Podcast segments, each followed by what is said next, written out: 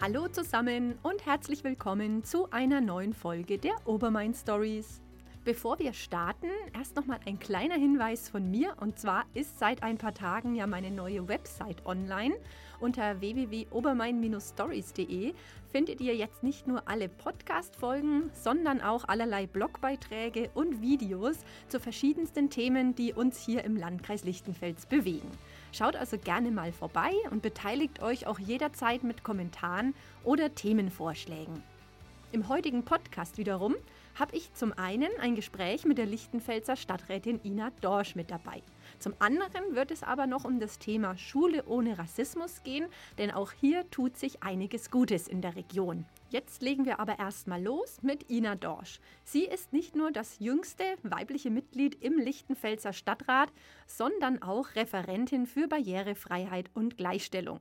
Und da es bei den Obermain Stories ja diesen Monat um Themen wie Vielfalt und Toleranz geht, habe ich mit Ina darüber gesprochen, wie es eigentlich so ist als junge Frau in der Lokalpolitik und was Gleichstellung für sie bedeutet. Was ich jetzt am interessantesten finde, du bist ja das jüngste weibliche Mitglied im Lichtenfelser Stadtrat. Und wie sind denn da jetzt so in den letzten ja fast zwei Jahren deine Erfahrungen gewesen? Also meine Erfahrungen von vornherein waren eigentlich alle durchweg positiv. Ich bin in der Fraktion sehr, sehr herzlich aufgenommen worden. Ich glaube, die waren auch alle so ein bisschen froh, dass sie durch den Philipp Bogdan und mich ein bisschen eine Verjüngung ähm, erfahren haben die haben mir alle wirklich mit Rat und Tat oder stehen sie immer noch zur Seite. Wenn ich Fragen habe, kann ich die jederzeit stellen. Das ist wirklich toll. Und dasselbe habe ich aber auch im ganzen Gremium erfahren können. Also wirklich von jeder Fraktion sind die Leute auf mich zugekommen und haben gefragt, ähm, ob alles okay ist, ob ich irgendwelche Fragen habe. Also ich habe mich da sehr schnell, sehr wohl fühlen können. Das war schon wirklich gut, doch kann ich sagen. Okay, und ich stelle es mir jetzt, was heißt schwierig vor, traut man sich da auch in den Sitzungen was zu sagen? Tatsächlich. ähm, ja, es ist ein Problem, das ich habe. Es ist für mich immer noch äh, besonders, vor so einem Gremium zu sprechen. Also da, da, sitzt ja wirklich der Bürgermeister und die anderen Fraktionen und die Verwaltung mit da. Und ich bin eher generell ein bisschen zurückhaltend und schüchtern. Und da habe ich schon so meine, meine Hemmungen immer noch. Mhm. Ja, und das möchte ich aber auf jeden Fall auch ablegen. Also ich arbeite da gerade schon an mir, dass ich so ein bisschen lauter werde. Also jetzt nicht im Sinne von der Stimme erheben, mhm. aber einfach eine Stimme haben und ähm, ja, genau. Ja, ich stelle es mir, wie gesagt, auch schwer vor. Ja, ist es. Ja. Ich kenne es ja von Berufswegen auch überhaupt nicht. Also ich kenne dieses Face-to-Face-Gespräch ganz mhm. gut. Ich bin Physiotherapeutin, aber so vor anderen Menschen sprechen, das ist kannte ich nur so aus der Schule eigentlich und da war das ja auch immer eher was Unangenehmes. Mhm. Deswegen, ja.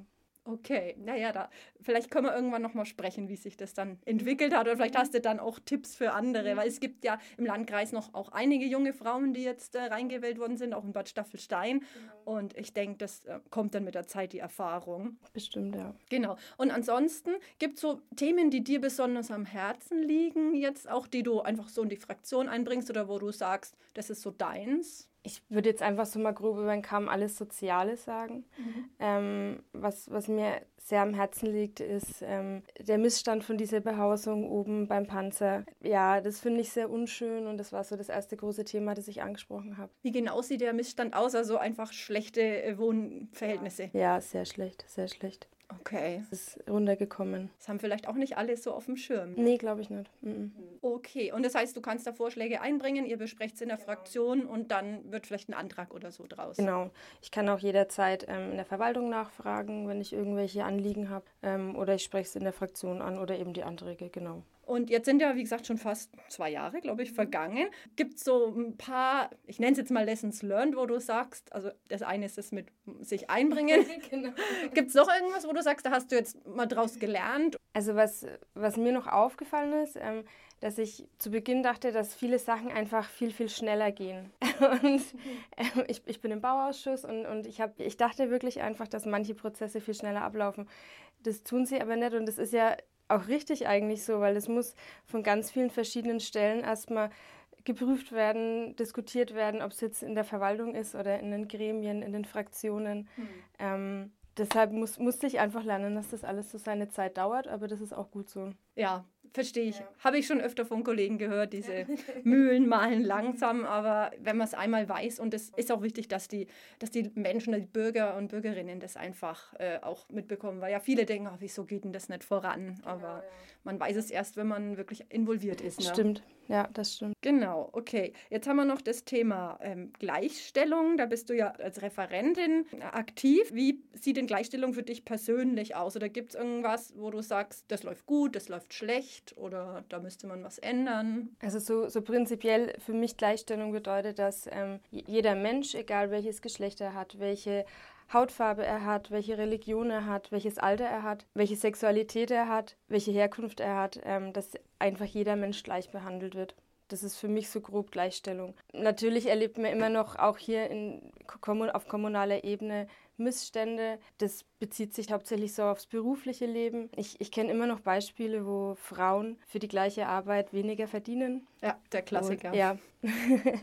Oder ähm, wo Frauen jetzt gerade in meinem Alter ähm, bei einer Neuanstellung benachteiligt werden wegen Familienplanung etc.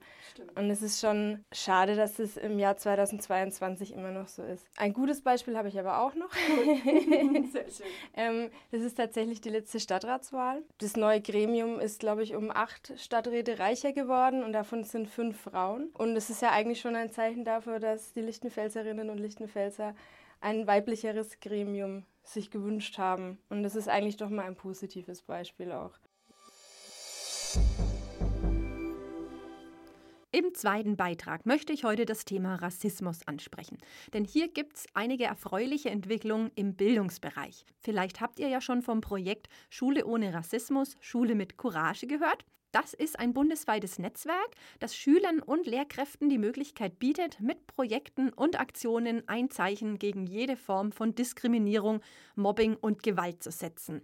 Und das Tolle ist, im Landkreis Lichtenfels gibt es schon einige Schulen, die sich dem Ganzen angeschlossen haben, darunter die Mittelschule in Altenkunstadt, die Friedrich-Bauer-Schule und das Gymnasium in Burgkunstadt, die Viktor von Scheffel Realschule in Bad Staffelstein und die Herzog Otto Mittelschule in Lichtenfels. Und seit dem Jahr 22 ist auch das Merania Gymnasium Lichtenfels mit dabei. Hierzu hat mir die verantwortliche Studienrätin Miriam Tischer-Arlt verraten, um was es bei dem Netzwerk eigentlich geht und in welcher Weise sich das MGL hier engagiert und auch noch engagieren wird. Schule ohne Rassismus, Schule mit Courage ist ein Netzwerk von über 3000 Schulen in Deutschland und auch wir vom Merania Gymnasium Lichtenfels wollten Teil dessen sein. Wir verpflichten uns damit aktiv gegen Diskriminierung jeder Art vorzugehen, gegen Rassismus, gegen Mobbing und wollen eben im Unterricht und auch im Pausenhof, im Alltag, in jeder Situation darauf aufmerksam machen und uns dagegen engagieren. Dazu haben wir verschiedene Aktionen in den letzten zwei Jahren schon durchgeführt. Zum Beispiel gab es Autorenlesungen, ähm, es gab Workshops im Kunstunterricht und Ausstellungen dazu. Und wir arbeiten auch natürlich schon an Projekten, die in den nächsten Jahren in Form einer Schul-AG, also einer Arbeitsgruppe, jahrgangsübergreifend stattfinden sollen. Zum Beispiel wollen wir ein interkulturelles Kochbuch rausbringen, was eben die Vielfalt auch der Schüler unserer Schule zeigen soll. Aber wir wollen auch andere Seiten beleuchten. Beispielsweise ist geplant, dass ein Aussteiger der rechtsextremen Szene bei uns in der Schule über sein Leben erzählt und auch informiert, wie er quasi den Absprung aus dieser extremen Szene wieder geschafft hat. Also ich denke, es gibt einiges zu tun in den nächsten Jahren und äh, wir freuen uns drauf und hoffen, dass unsere Schule dadurch noch vielfältiger, bunter wird und die Vielfalt und Buntheit, die sie ja schon hat, auch zeigt und aktiv eben gegen Diskriminierung vorgehen wird. Und dann habe ich mir natürlich auch noch ein Feedback aus der Schülerschaft eingeholt. Und zwar von Anna Wunderlich aus der Q12. Sie hat am dazugehörigen P-Seminar teilgenommen und hat mir berichtet, warum Themen wie Vielfalt und Toleranz für sie und auch für alle Schülerinnen und Schüler des Gymnasiums so wichtig sind. Ich bin dem P-Seminar Schule ohne Rassismus, Schule mit Courage deshalb beigetreten, weil es für mich sehr wichtig ist, die Vielfalt der Gesellschaft als das zu feiern, was sie ist nämlich ein ganz, ganz großer Gewinn. Dadurch, dass man mit verschiedenen Menschen kommunizieren kann und in Kontakt tritt, glaube ich, kann man seine eigene Perspektive selbst auch nochmal überdenken und rekapitulieren, ja, wie man sich gegenüber anderen verhält. Außerdem ist es wichtig, sich so früh wie möglich in Toleranz zu üben, damit Vorurteilen, Hass, Hetze oder Rassismus allgemein schon von Grund auf der Boden genommen wird. Wie wir das im P-Seminar umgesetzt haben, also zum einen haben wir multireligiöse Symbole ja designt. Dadurch also haben wir gedacht, dass sich eben mehrere religiöse Gruppen auch in den Zeichen wiedergespiegelt sehen und nicht nur das Christentum vertreten ist, sodass auch die Identifikation der einzelnen Mitschüler, Mitschülerinnen größer ist. Zudem haben wir Interviews mit, der, mit Menschen der Schulfamilie durchgeführt, in denen es um Toleranz, Rassismus und Bekämpfung dieser Art des Hasses ging. Da fand ich sehr interessant, dass es immer die gleichen Fragen waren, aber so viele verschiedene Antworten kamen. Es war zwar dieselbe Ausgangslage, aber es gibt so viele verschiedene Perspektiven, dass man die gar nicht mit einmal nennen kann. Und das fand ich sehr, sehr interessant. Dann haben wir noch eine Autorenlesung mit der Autorin Alicia Z.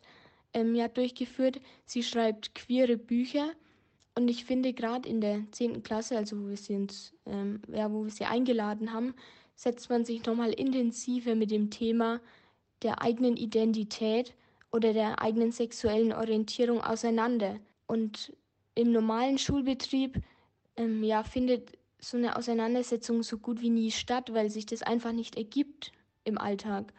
Aber genau im Rahmen eines solchen P-Seminars oder einer solchen Veranstaltung oder in Zukunft vielleicht auch in solchen Wahlkursen ist eben die Möglichkeit da, sich mit solchen Themen spezifischer auseinanderzusetzen, damit die Schüler verschiedene Perspektiven kennenlernen, die Welt zu sehen und sich auch in andere hineinzuversetzen lernen und zu verstehen, wie sie die Welt vielleicht wahrnehmen und sich auch dabei selbst hinterfragen und ihre eigene Umgangsweise überdenken. Mit diesen schönen und sehr wahren Worten möchte ich dann auch die heutige Folge abschließen. Ich hatte euch ja in der letzten Episode noch ein Interview mit Beate Ill von der Flüchtlings- und Integrationsberatung angekündigt. Das wird in den kommenden Tagen in der Tageszeitung zu lesen sein und ergänzend dazu wird es auf meinem Blog auch noch einige interessante Facts und Erkenntnisse zum Thema Flucht und Migration geben, die ich bei meinen Recherchen im Februar habe sammeln dürfen. Im Podcast hören wir uns dann wieder im März Dort gibt es dann auch ein neues Fokusthema und zwar soll es um Gründer und Gründerinnen, Startups und Innovationen am Obermain gehen.